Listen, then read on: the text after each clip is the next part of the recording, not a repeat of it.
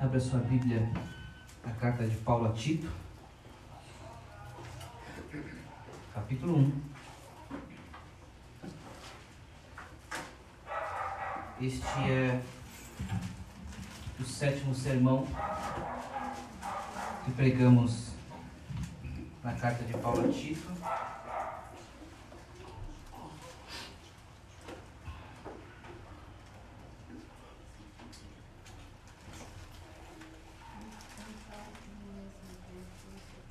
E eu os encorajo a ler do versículo 5 ao 9, para depois nós lermos apenas o versículo 9.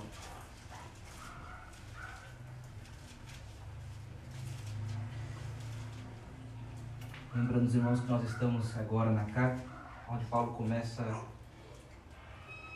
a instruir Tito para que ele eleja presbíteros para a igreja e ele dá algumas qualificações. Qualificações essas que é palavra de Deus inspirada para o nosso ensino, para a nossa intenção, para a nossa instrução à justiça. E esse texto tem muito a nos ensinar, tanto a respeito dos próprios pastores, presbíteros das igrejas, as qualificações que como igreja devemos procurar para eleger. E essa semana eh, alguém me encaminhou uma pergunta que fizeram para um pastor, quem ordenou você ao pastorado? Ele respondeu, a igreja. E ele não está correto em dizer isso. A igreja tem essa função de ordenar, de eleger presbíteros. Pensando nisso, nós temos qualificações que precisamos observá-las com cuidado. Nós, ainda mais do que qualquer outra igreja, porque estamos justamente nos primeiros passos para chegar a esse fim, de ter um presbitério bem formado. Nós estamos hoje vendo o último ponto da qualificação desta lista, embora ainda haverá alguns no decorrer do texto.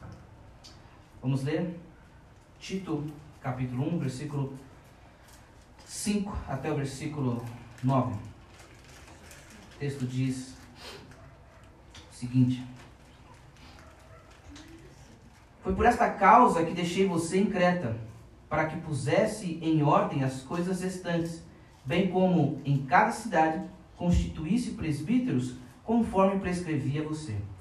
Alguém que seja irrepreensível, marido de uma só mulher, que tenha filhos crentes que não são acusados de devassidão, nem são insubordinados. Porque é indispensável que o bispo, por ser encarregado das coisas de Deus, seja irrepreensível, não arrogante, alguém que não se irrita facilmente, não apegado ao vinho, não violento, nem ganancioso. Pelo contrário, o bispo deve ser hospitaleiro, amigo do bem, sensato, justo, piedoso, deve ter domínio de si, ser apegado à palavra fiel, estar de acordo com a doutrina, para que possa exortar para o reto ensino e convencer os que contradizem este ensino. Vamos orar, vamos falar com o Senhor, pedir a graça de Deus para que possamos refletir ainda um pouco mais neste texto. Eu quero encorajá-lo que você faça a sua oração. Faça a sua oração e peço para que o Senhor abra o teu coração, para que você aprenda um pouco mais a palavra do Senhor e para que o Senhor também me use.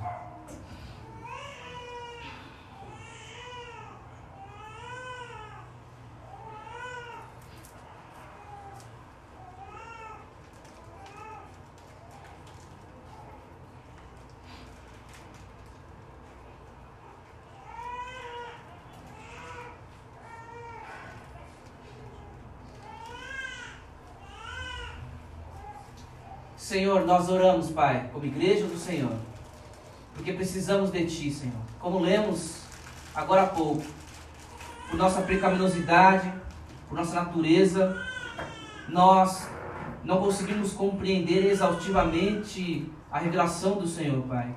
Mas com o poder do Espírito Santo, com a graça do Senhor, nós podemos crescer em sabedoria, em conhecimento, nós podemos crescer e sermos edificados na leitura e na meditação da Sua palavra. Ah, Senhor, nós dependemos de Ti, Senhor. Esta igreja depende de Ti, Senhor. Nós dependemos de Ti para ler o texto sagrado. Nós dependemos de Ti para ouvir a pregação. Nós dependemos de Ti, Senhor, para guardar as palavras, para vivermos e praticarmos aquilo que ouvimos, Pai. Nós somos totalmente dependentes de Ti, Senhor. Nós dependemos de Ti para que as nossas atenções estejam voltadas para as Escrituras, Senhor. De fato, nós podemos ter muitas distrações nesse ambiente que congregamos, que cultuamos, Pai.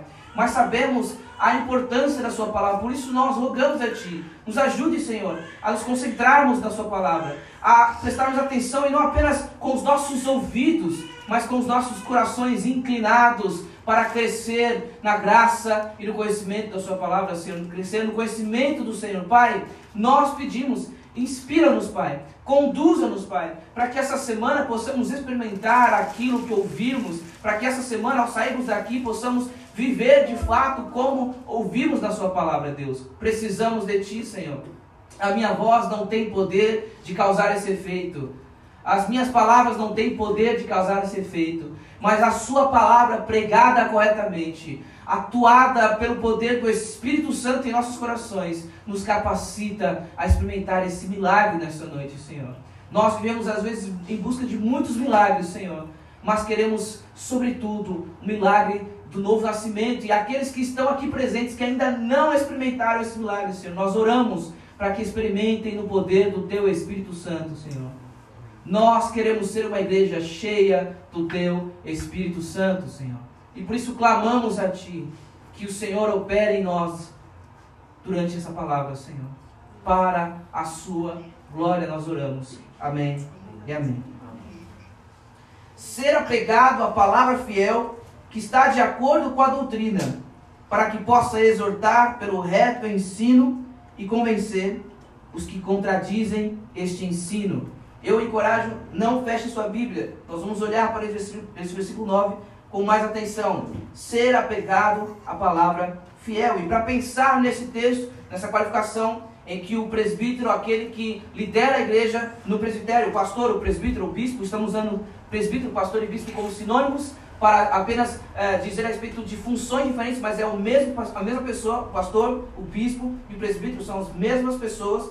Ah, ele precisa ser apegado à palavra fiel, que está de acordo com a doutrina, para que possa exortar pelo reto ensino e convencer os que os contra, contradizem esse ensino.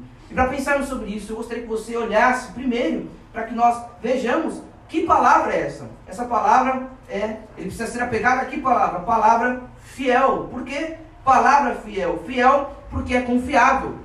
Fiel porque é verdadeira. Fiel porque é daquele que não pode mentir. Do Deus que não pode mentir, como Paulo cita no versículo 2. Ele diz que ele escreve na esperança da vida eterna que o Deus que não pode mentir prometeu nos tempos eterno. Ou seja, essa palavra é fiel porque ela é oriunda do próprio Deus. É palavra viva, é palavra eficaz. Então essa palavra é fiel, verdadeira, que é confiável, ela é inerrante, ela é inspirada por Deus. Agora, é a esta palavra que o presbítero, que o pastor precisa ser apegado. E neste ponto, se não está claro ainda para você, as qualificações que são exigidas aqui para o pastor também são exigidas a todos os crentes. É que se espera que pelo menos o pastor tenha elas. Se ele não tem, ele não pode ser, óbvio. Mas a possibilidade de um crente fraco não ter essas qualificações. Por isso, ao pensar sobre as qualificações do presbítero, você também precisa pensar nas suas qualificações. Esse pastor, esse presbítero, esse líder da igreja precisa ser apegado a essa palavra verdadeira, essa palavra fiel. E apegado aqui é amar, é, é, é, é, extremamente apegado, é respeitar a palavra, é estudar a palavra, é acreditar na palavra, é obedecer a essa palavra. E note, isso é muito importante. Ele precisa ser apegado à palavra. E nós precisamos prestar atenção e refletir o que significa ser apegado à palavra de Deus. Porque nós podemos facilmente confundir com outras coisas. Você pode muito bem ser comprometido com a inspiração das Escrituras, mas não ser apegado à palavra fiel. Você pode muito bem ser comprometido com a inerrância. Você digita lá no seu Instagram, a palavra de Deus é inerrante, e ainda assim não ser apegado à palavra de Deus. Você pode ter o maior cuidado com a Bíblia e ter o cuidado de não riscar. Talvez seja como eu que não risca a Bíblia, a própria Bíblia. Você pode ter de fato esse cuidado. Não coloque a Bíblia em qualquer lugar, não deixe ela no chão e ter um cuidado, um zelo com o próprio livro, mas ainda assim não ser apegado à palavra fiel. Você pode ter o maior cuidado para não fazer orelhas nos livros, na, na, em cada texto, em cada página das Escrituras, mas ainda assim não ser apegado. Você pode ter várias versões da Bíblia na sua casa, no seu smartphone, e ainda assim não ser apegado à palavra de Deus. Você entendeu onde eu quero chegar? Você precisa ser de fato apegado à palavra de Deus. O pastor precisa ser de fato apegado à palavra de Deus. É um compromisso com a suficiência das Escrituras. Mas não apenas como uma doutrina que se diz, mas que se pratica, se vive. Porque crê que esse é o único livro em que contém a verdade moral, ética para um cristão. Ser apegado. É através desse livro, é através da palavra, que você compreende a respeito da justificação da santificação, da glorificação de forma correta. É através das Escrituras que você compreende verdadeiramente a respeito de como atua Satanás e os seus demônios, de como acontecem os poderes das trevas, de como você pode, ah, você percebe exatamente a sua pecaminosidade, a sua insuficiência, a sua fraqueza e que em Cristo você pode ser forte. É nesse livro que você aprende como vencer a Satanás, como, aliás, como resistir ao diabo e como vencer as tentações. O Satanás será vencido por Cristo Jesus, aliás, já está vencido por Cristo Jesus. É nessa palavra, é nesse livro, é nas Escrituras, que você aprende, você compreende qual é o propósito da igreja, qual é a natureza da igreja, o que deve fazer um ministro da igreja. Porque se você não recolhe essa palavra, você cobra da igreja coisas que não lhe é devida. Você fica postando nas redes sociais assim, a igreja precisa manifestar sobre isso, sobre aquilo, sobre aquilo outro. E isso não tem nada a ver com a função da igreja às vezes. É nesse livro que você aprende a respeito de qual é a função do ministro, para que você não cobre dele aquilo que não lhe é devido e para que você perceba o que lhe falta, aquilo que ele precisa ter. A palavra é a palavra, é o livro que santifica o ministro. E não tem nada mais importante para a igreja Nada é, é, é, tão precioso que a igreja, se não me engano, Robert Moyer disse que a igreja dele mais precisa dele, não é dos seus estudos, mas da sua santidade. É dessa palavra que o ministro precisa. E observe que o texto diz que ele deve ser ser apegado à palavra fiel. Deve ser apegado à palavra fiel. Não apenas ter. Ser apegado à palavra fiel. Por quê? Porque não tem a ver com ter apenas habilidades com o texto. Alguém pode ter muitas habilidades com, com, com o texto, pode dominar muito bem a leitura do texto, a interpretação do texto, até fazer boas aplicações a respeito das escrituras, mas ainda assim não ser apegado à palavra fiel, porque o seu apego, o seu entusiasmo, o seu conhecimento a respeito desse livro é um conhecimento como toda qualquer outra ciência, é o mesmo, é o mesmo conhecimento que ele poderia ter a respeito de como ele estuda matemática ou ciência ou qualquer outra coisa. É apenas um, um conhecimento de uma matéria, como uma matéria qualquer. Mas o ponto aqui é que o pastor não precisa, não deve apenas ter domínio do estudo, não deve ser apenas um estudioso das escrituras, mas ele precisa ser um apaixonado pelas escrituras. Ele precisa amar, ele precisa ser apegado. Ele precisa ser apegado a essa palavra, ele precisa ser apegado à palavra fiel que está de acordo com a doutrina. E esse ponto é muito importante. Ele tem que de fato ser apegado à palavra fiel. Mas a palavra fiel que está de acordo com a doutrina. O que significa estar de acordo? Essa palavra que está de acordo com a doutrina é os ensinos apóstolos. Estar de acordo com a doutrina é estar de acordo com os ensinos apóstolos. É estar de acordo com esse conjunto de instruções bem definidos no Novo Testamento. É estar de acordo com esse sistema doutrinário que se apresenta no Novo Testamento, revelado através dos apóstolos. Por que é importante pensarmos sobre isso? Porque há pastores que de fato amam a Bíblia. Há ministros presbíteros que amam a Bíblia, mas não amam ela de acordo com a doutrina. Não amam ela que, da forma que está de acordo com a doutrina. O que eles amam é as suas interpretações. O que eles amam é a possibilidade de ler as Escrituras como se o maior problema do ser humano fosse as aflições, os sofrimentos. E a maior solução que a Bíblia traz é como, como ficar livre das aflições e sofrimentos através de Cristo. E esquece que o tema principal não é esse das Escrituras. Ele de fato é apegado a essa palavra, mas é apegado aos princípios morais que as histórias podem trazer. É apegado a essa palavra, mas é apegado ao fato de que há muitas histórias interessantes nesse livro. Então você cresce, cresce na EBD ouvindo a respeito da história de Davi, você sabe a história de Davi, de Jonas, de Moisés, e de Samuel, e de Ana, e de uma série de outras histórias. Você sabe a história de Sansão, mas você não entendeu ainda qual é o principal assunto. Por quê? Porque é apegado a esse livro, mas não ao tema principal desse livro, que é Cristo. É apegado sim à Bíblia, mas não que está de acordo com a doutrina. É apegado à forma como se pode usar esse texto de maneiras mirabolantes para se aumentar o orçamento da igreja. é apegado a isso. Quando o ministro é de fato apegado à palavra que está de acordo com a doutrina, a doutrina dos apóstolos, a doutrina revelada no Novo Testamento. Então ele está pronto, ele está qualificado, ele está apto. Quando ele é apegado, ele estuda, ele conhece, ele acredita, ele obedece esse livro, ele obedece as escrituras sagradas. Então ele está apto, ele está qualificado para cumprir o seu serviço. Que serviço é esse? Ele tem que ser apegado para fiel, que está de acordo com a doutrina, para que possa exortar pelo reto ensino e convencer os que contradizem esse ensino. Ou seja, que serviço é ele, esse que o pastor deve exercer na igreja? Nesse texto é dividido em duas coisas: exortar e convencer. É, em outras palavras, é instruir e refutar. Em outras palavras, é instar, é suplicar, é incentivar a igreja e corrigir, repreender severamente. É instruir aqueles que são ensináveis e refutar os inimigos da verdade. Ele tem que ser, ele tem que ser apegado a essa palavra para edificar os fiéis e eliminar o erro. Essa é o resumo, esse é o resumo de uma função do pastor, do ministro, que se apega à palavra de Deus, que Paulo faz: exortar e convencer. Mas antes da gente ainda pensar sobre esse fato dele ter que exortar e convencer, eu quero te chamar a atenção para algo importante. É que não é possível exortar e convencer sem que antes seja apegado à palavra fiel. Não é possível exortar e convencer os outros sem que antes seja apegado à palavra fiel. Alguns que estão aptos, preparados, estão com os dentes cerrados para sair por aí exortando e convencendo. Mas ainda não se apegaram à palavra fiel. Este é o padrão das Escrituras. Primeiro precisa ser apegado. E apegado nós já vimos, é estudar. Sim, é estudar, não é menos que isso. Mas não é só isso.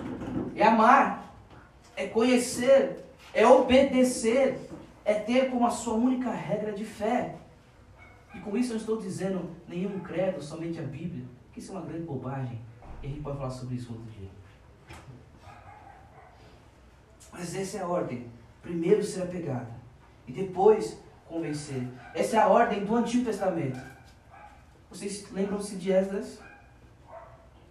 Olha o texto de Esdras, capítulo 7, versículo 10, diz o seguinte: Esdras 7, 10 diz: Porque Esdras, Esdras pôs no coração o propósito de quê? O propósito de buscar a lei do Senhor, cumprir a lei do Senhor e ensinar os, a, em Israel os seus estatutos e os seus juízos. Primeiro ele busca, ele põe o propósito de buscar, de cumpri-la, e depois ele se propõe a ensinar. Martin Bucer é um autor fantástico, é um pastor muito importante na reforma protestante, pouco conhecido em nosso meio. Martin Bucer tem uma frase muito óbvia mas muito certeira também. Ele diz: todos querem ensinar, ninguém quer aprender. Todos querem ensinar e ninguém quer aprender. Mas o ministro, para que ele possa se levantar para exortar e convencer, antes ele precisa sentar-se e ajoelhar-se para ser apegado à palavra fiel. E jamais estará apto para exortar e convencer, sem que antes se ajoelhe, se assente, sem que, que antes gaste todo o seu lápis nas suas anotações para que seja apegado à palavra fiel. Tendo em vista que essa ordem, quero chamar sua atenção para exortar esta função do ministro. Exortar. E exortar aqui é instruir, é instar, é suplicar, é incentivar. Agora, o que ele usa para exortar? Para que possa exortar pelo reto ensino. Esta é a ferramenta que ele usa para exortar. O reto ensino. E aqui está a grande importância da pregação expositiva. E se você não sabe o que é pregação expositiva, eu quero te encorajar, eu quero te simplificar aqui para você. A pregação expositiva é a que prega aquilo que o texto diz, e não sobre o texto, mas o que a própria palavra diz. Quando você, se você conhece o pastor Hernandes Dias Lopes, você já ouviu alguma pregação, alguma exposição dele, de algum texto, você vai pesquisar, você vai ver talvez alguma pregação a respeito dos profetas, dos antigos profetas. Os profetas, e quando você vai ver os profetas, ele sempre diz assim: Esta é a palavra do Senhor, Albadias. Esta é a palavra do Senhor, através de Ageu, através de Sofonias. E aí vai. Por quê? Porque o, assim como o profeta não cria a palavra, o pastor também não cria a palavra. Ele apenas prega, a palavra é de Deus. Ele apenas expõe ela para a igreja. Ele apenas lê a palavra, ele explica a palavra e depois ele aplica a palavra. Esta é a função do pastor a respeito das escrituras. É assim, esse é o recurso, essa é a ferramenta que ele usa para exortar. E exortar, como eu disse, é ensinar, é instruir, é instar, é suplicar, é incentivar. É esse livro, é a palavra. E as escrituras não é uma coisa, não sei se você já ouviu essa frase, eu confesso que eu já falei. De já tenho o sermão, já pensei o que eu vou dizer, eu só preciso achar o texto agora. Ou seja, é ele que criou a ideia do que ele vai dizer. E agora só precisa de um texto para confirmar o que ele quer dizer. Então ele está pregando sobre o que o texto diz, mas não há palavra.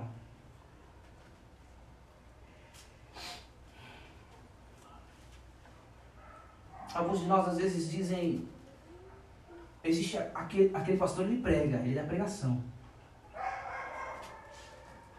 Permita-me usar esse exemplo. O, o pastor Hernandes Dias Lopes, é, ele prega. O Nicodemos é mais ensino, né? É mais ensino, é mais instrução. E nós confundimos pregação com outra coisa, que não é justamente o ensino das Escrituras. João Calvino disse o seguinte, que pregação é a explicação das Escrituras. Pregação é justamente a explicação das Escrituras. É claro que é claro que há uma diferença entre ensino e pregação, entre uma aula e pregação. E você precisa saber que há uma diferença de fato entre uma aula, entre o ensino e entre a pregação. E para falar sobre isso, eu quero fazer uma citação ainda de John MacArthur, quando ele diz a respeito dessa diferença. Ele diz que pregação é a proclamação pública da verdade. Destina-se principalmente para mover a vontade dos ouvintes para responder. O ensino é direcionado mais para levar a mente a entender. A pregação envolve a admoestação e exortação, ao passo que o ensino envolve iluminação e explicação. O ensino de fato é para que você compreenda, mas a pregação envolve mais do que apenas compreender. A pregação envolve o exortar, o convidar, o, o... destina-se para principalmente para mover a vontade dos ouvintes. É um convite para que se responda a essa mensagem. Se de fato é verdade, Cristo ressuscitou, eis então o convite, vivamos e façamos isso. Se esse é o padrão das Escrituras para um presbítero, ouçamos isso e vivamos segundo isso. Mas infelizmente, quando nós falamos esse é mais pregação e esse é mais ensino, não é isso que nós estamos levando em conta. Nós estamos levando em conta é qualquer outra coisa, menos a diferença entre exortação e iluminação de um assunto. E deve exortar pelo reto ensino. A pregação expositiva é a melhor ferramenta. E quando eu falo pregação expositiva, não estou falando de pregação expositiva apenas sequencial. Há aqueles que vão sacramentar esse método que você começa no versículo 1, no capítulo 1, versículo 1 e termina só no último versículo, no último capítulo de um livro. Essa de fato é a maneira como nós trabalhamos aqui. Mas há uma regra para isso. Senão os próprios apóstolos já não, não pregavam corretamente. Pregavam as Escrituras. É esse livro. O ponto é que para exortar ele precisa ser pelo reto ensino. É pela palavra. É a palavra que o ministro deve recorrer para exortar, para instruir, para ensinar. É a palavra, é ao texto que ele deve recorrer. E por que, que eu digo isso? Por que, que isso é importante enfatizar isso? Porque ainda há aqueles que preferem recorrer às novas técnicas de psicologia. Ainda há aqueles que preferem recorrer às suas próprias experiências para exortar, para instruir as outras pessoas. Ainda há aquele que prefere recorrer ao entretenimento. Alguns pastores podem de fato ficarem se perguntando por que nas suas igrejas existem crentes que estão fracos espiritualmente, por que os seus obreiros são fracos espiritualmente, porque a, a juventude, as crianças, os mais velhos são fracos espiritualmente, mas quando alguma ovelha o procura para ser alimentado, o que ele serve é fast food contemporâneo, em vez de servir a palavra sólida das Escrituras, o reto ensino. É isso que a ovelha precisa para crescer. É o reto ensino. E ele deve fazer isso preocupado com a saúde da igreja. Mais para frente nós vamos ver depois, mas no versículo 13, Paulo diz que Tito, ele encoraja Tito para exortar a igreja, ele diz, portanto, repreenda-os severamente, para que sejam sadios na fé. Está preocupado com a saúde da igreja. Por isso ele exorta, por isso ele convence. Então essa primeira coisa que o ministro faz quando ele é pegado à palavra de Deus é para que para exortar pelo reto ensino. Agora a segunda coisa é convencer os que contradizem este ensino. E convencer aqui é refutar, é corrigir, é repreender severamente. Esse segundo dever do pastor é um dever mais negativo. Se por um outro lado o exortar é algo positivo, é instruir e alimentar. Por outro lado, convencer aqui é refutar, é tirar este alimento da sua boca, porque isso lhe fará mal. E por ser um, uma função mais da negativa, corre-se um grande risco de não ser bem vista. Pastores que refutam o erro, que contradizem este ensino, muitas vezes são vistos como encrenqueiros, como polêmicos, quando na verdade deveriam ser elogiados pela sua coragem de convencer os que contradizem este ensino. Quem poupa os lobos, condena as ovelhas. Eu não sei de quem é essa frase, mas eu ouvi isso há uns 4, 5 anos atrás. E até hoje secou no meu coração. Porque sempre foi muito propício a confundir os pacificadores com os pacifistas. E eu não ter problema, eu não falar nada. Não, a gente tem que respeitar. A gente confunde respeitar com a ausência de convencer aqueles que contradizem esse ensino. Quem poupa os lobos condena as ovelhas.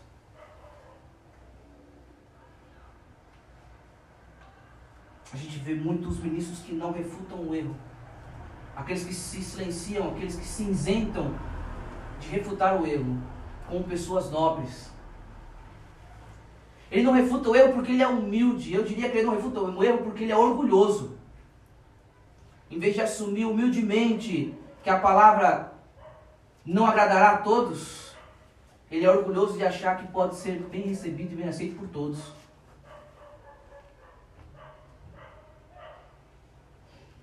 Não, ele não refuta, ele não é alguém que refuta, que, que, é, que mostra os falsos ensinos, porque ele é cauteloso, ele é piedoso. Eu diria que ele não é piedoso, eu diria que ele, tem, ele teme os homens. Ele não deixa, ele não, não deixa de, ele não, não refuta o erro, não porque ele é piedoso, porque ele é espiritual, mas porque ele tem o temor dos homens e deseja ser aceito e bem aceito por todos os homens. Não quer que ninguém, ao refutar o erro, passe a não gostar mais desse pastor. É necessário, esse é um dever do pastor. Esse é um dever. Se ele não o faz, ele cumpre mal o seu ministério. Esse é um dever do pastor. Refutar o erro. E eu não estou dizendo que isso é confortável. Irmãos, quando nós estamos num aconselhamento, numa visita, e há um erro teológico saindo da boca daquele que nós estamos visitando, é extremamente desconfortável você corrigir aquilo. Mas isso precisa ser feito. Porque essa é a função do pastor. É corrigir os seus erros. Mas o pastor falou ali, Senti que era para mim. Se você precisa ser corrigido, então é, meu irmão. Não estou dando aqui respaldo para indiretas do culto. Quando todo mundo sabe do problema, ele fala do assunto, é óbvio, O nome disso é usar o púlpito para indiretas. Mas quando se usa o texto sagrado para pregar a palavra de Deus e a palavra corta, essa é a função desse pastor. Convencer aqueles que contradizem este ensino. Agora, é importante nós observarmos uma coisa. Essa não é a única função. Ele de fato tem que de fato refutar. Ele tem que de fato refutar, ele tem que de fato convencer os que contradizem esse ensino. Mas ele também tem que exortar, ele tem que instruir. Não é apenas refutar, mas também instruir. Não é apenas instruir, mas também refutar. As duas coisas precisam andar juntas. O pastor que só instrui a igreja, mas não refuta o erro, coloca essa igreja em risco de uma falsa segurança, uma falsa saúde espiritual. Um pastor que só refuta o erro, mas não instrui a igreja, ele coloca também a sua igreja em risco. A saúde espiritual da igreja é enfraquecida. O pastor precisa de fato instruir e refutar. As duas coisas precisam fazer parte desse ministério. Agora observe que se ele precisa fazer isso, ele precisa fazer isso pelo reto ensino, ele precisa fazer isso apegado à palavra de Deus, isso nos mostra que as escrituras têm conteúdo tanto para instruir como para refutar. Mais da metade, talvez mais da metade do Novo Testamento, são cartas escritas para corrigir erros. São cartas escritas para corrigir erros teológicos. As escrituras têm conteúdo tanto para instruir quanto para refutar. Um texto conhecido da igreja Hebreus 4,12 diz: Porque a palavra de Deus é viva e eficaz, e é mais cortante do que uma espada de dois gumes, uma espada de duas lâminas. Uma faca tem só a de baixo, a espada tem embaixo e em cima, ela corta embaixo e em cima, ela penetra mais fundo, ela corta melhor. Então ela é uma espada é mais cortante do que uma espada de dois gumes, de duas lâminas e penetrante até o ponto de dividir a alma e espírito, juntas e medulas, é apta para julgar os pensamentos e propósitos do coração. A palavra de Deus fere o velho Adão. Ela mata de fato o velho Adão e isso dói, por isso que é desconfortável. Mas ela também alimenta, ela também instrui, ela também traz saúde, ela vivifica o novo Adão. A palavra é poderosa para exortar e convencer.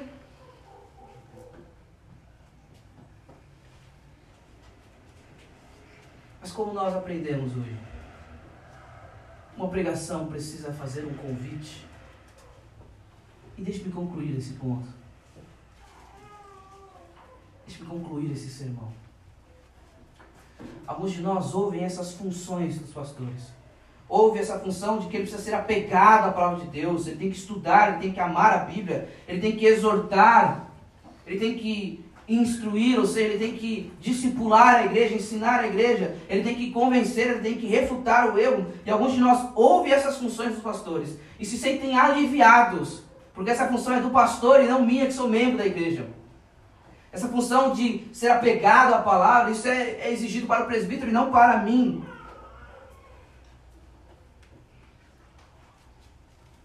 Crente tolo, cristão tolo, não é aí que deve estar o seu conforto. Não é aí que você deve se sentir confortável e aliviado. Não é aí que deve estar o seu alívio. Graças a Deus, não sou eu esse responsável para exortar, para convencer. Não sou eu responsável de ser apegado para fiel, crente tolo. Não é aí que você deve estar, sentir ou buscar o seu alívio. O seu alívio deve estar em Cristo Jesus, que instruiu os discípulos no caminho de Emaús, onde ele mostrava qual era o tema principal das Escrituras, no capítulo 24, versículo 27, versículo 44, que falava que o assunto principal, o assunto das Escrituras é Cristo Jesus. O seu descanso deve estar nesse Cristo que instruiu os discípulos, mas também refutou o falso ensino, o erro. Em Mateus 16, quando Pedro tenta tirar Jesus, tenta livrar Jesus do sofrimento da cruz, e ele diz: arreda Satanás. Esse mesmo que instrui também refuta, ele também capacita. Quando ele diz: Eis que estou. Aliás, ele capacita todos os crentes, todos os discípulos. Quando ele diz: Eu estou convosco todos os dias.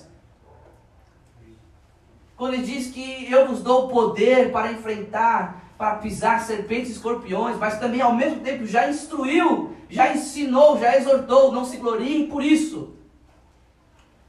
Seu apego deve estar em Cristo, que é a própria palavra encarnada, que é a palavra da qual você deve estar apegado. Seu apego deve estar em Cristo, seu alívio deve estar em Cristo, que mesmo sendo a própria palavra encarnada, tudo que ele dissesse, obviamente, é palavra de Deus, porque ele é o próprio Deus, mas a tentação ele citou textos de Deuteronômio. Ele é apegado à palavra, aos textos sagrados. Seu alívio deve estar no Evangelho, que nos instrui, nos instrui que Deus amou de tal maneira que entregou o Filho, ou seja, ninguém mais nos ama tanto quanto o nosso Deus. Isso nos instrui, isso nos encoraja, é aí que deve estar o seu alívio. No Evangelho que nos corrige, que refuta o erro, de achar que as suas próprias obras, a sua generosidade, a sua boa ação, a sua personalidade, a, quantidade das suas orações, a quantidade de leitura que você faz do texto sagrado é que pode te levar ao céu. As escrituras, o evangelho está aí para refutar esse erro. Ele lembrar que você não pode se salvar somente a cruz, somente Cristo. Cristo é o modelo desse ministro Cristo é não apenas o modelo, mas ele é o capacitador para que o ministro viva apegado à palavra e exorte e convença. Cristo é também o conteúdo dessa palavra, o conteúdo da exortação, ele é o conteúdo de, para refutar o falso ensino. Eu os encorajo, como eu gostaria, como eu gostaria, eu sei, eu às vezes vou, às vezes não, todo domingo, vou mal nas palavras me expresso mal, tenho dificuldade com as palavras, mas como eu gostaria que nós saíssemos daqui apegados à palavra, apegados a Cristo. Como eu gostaria que nós saíssemos daqui e, e não esperasse começar segunda-feira para ler as Escrituras. Que não dormisse sem antes meditar no texto sagrado. Que não olhássemos para isso apenas como um material para estudos, para trazer respostas para conflitos mas para procurar e conhecer a Cristo. Como eu gostaria que todos nós saíssemos daqui apegados à palavra de Deus. Não porque desejo uma igreja de calvinos, de teólogos gigantescos, mas porque essa é uma função de todo crente. De todo crente, não apenas do ministro. Exortar é uma função de todo crente discipular e instruir, todo crente deve fazer isso. Corrigir, quando Paulo precisa corrigir um erro das igrejas da Galácia, então escreve aos presbíteros da Galácia, ele escreve aos Gálatas, porque o evangelho está sendo distorcido ali, a responsabilidade da igreja. Lembram-se da clássica de Cúmbrios, quando nós falamos a respeito do governo congregacional, qual é o dever da igreja? Não é de criar o evangelho, mas de defendê-lo, sim de preservar a mensagem do Evangelho. Isso é um dever do crente, não apenas do ministro. Ser apegado às Escrituras é um dever de todo crente. E mais uma vez, não confunda ser apegado à Bíblia, a ter o zelo com o texto, com as, com as páginas, com ser apegado às Escrituras. Você pode ter muito zelo para não estragar esse livro mas não ser apegado às Escrituras. Minha súplica, minha oração nessa noite. Aqui não são aqueles que desejam o episcopado, não são aqueles que almejam esse ministério e que excelente obra almejam. Se apeguem, mas toda a igreja seja apegada à palavra de Deus. E que ao instruir uns aos outros, que o façam com as Escrituras. Que ao convencer uns aos outros, convencer ao que contradizem esse ensino, o façam por amor à igreja de Jesus. o façam com um reto ensino, com este ensino. Que para fazer isso sejam apegados à palavra de Deus. Vamos orar.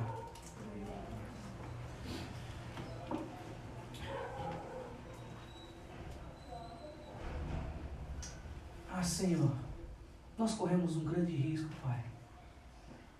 De ser uma igreja dedicada à leitura, ser uma igreja que entende a importância da pregação no culto, mas ainda assim não ser apegada à Sua palavra, Deus. Nos livre, Senhor, dessa ideia de que temos que estudar o texto apenas quando vamos ensinar alguém. Que temos que nos dedicar à leitura da Sua palavra apenas para corrigir alguma coisa. Nos ajude, Senhor. Som do nosso coração, Pai. Vê se há em nós algum caminho mau e guia-nos pelo caminho eterno. A Senhor nos ajude, Pai. Para que essa sede da Sua palavra brote no coração de cada crente aqui. Que teu Espírito Santo toque sobre cada coração, Senhor. Para que almejem, para que desejem, para que anseiem em conhecer o Deus que se revela nas Escrituras. Estarem humildes e dispostos a desconstruírem as suas imagens criadas por tantas coisas, menos pela Sua palavra. Desperte esse coração Desperte esses corações aqui, Pai. Desperte. Desperte a sede no coração de cada um e que não seja uma sede comprometida apenas com esse momento. Que não seja uma sede comprometida com as minhas lágrimas, Senhor. Mas que seja de fato um apego à palavra fiel que está de acordo com a doutrina. Este reto ensino. Desperta no Senhor. Desperte a sua igreja, não apenas essa igreja local, mas a sua igreja, Senhor, a ser apegada à sua palavra. Desperte a sua igreja a ser apegada à sua palavra. Desperte os ministros que abandonaram a sua palavra. Socorre essas igrejas, essas ovelhas, Pai, que estão sendo servidas com qualquer outra coisa do que com a sua palavra Socorre, levante homens nessas igrejas, Pai, para pregarem o Evangelho de Jesus Cristo. Nós clamamos, Senhor. Nós clamamos, Senhor. Eu oro pela sua igreja. Eu oro pela minha vida, Senhor. Que se espera que isso inicie no presbitério da igreja, Senhor. E que comigo, e não apenas eu, mas todos os homens que desejam esse ministério, Senhor sejam de fato comprometidos com essa palavra. Porque nós clamamos a Ti, Senhor. Em nome de Jesus. Em nome de Jesus. Amém. Amém.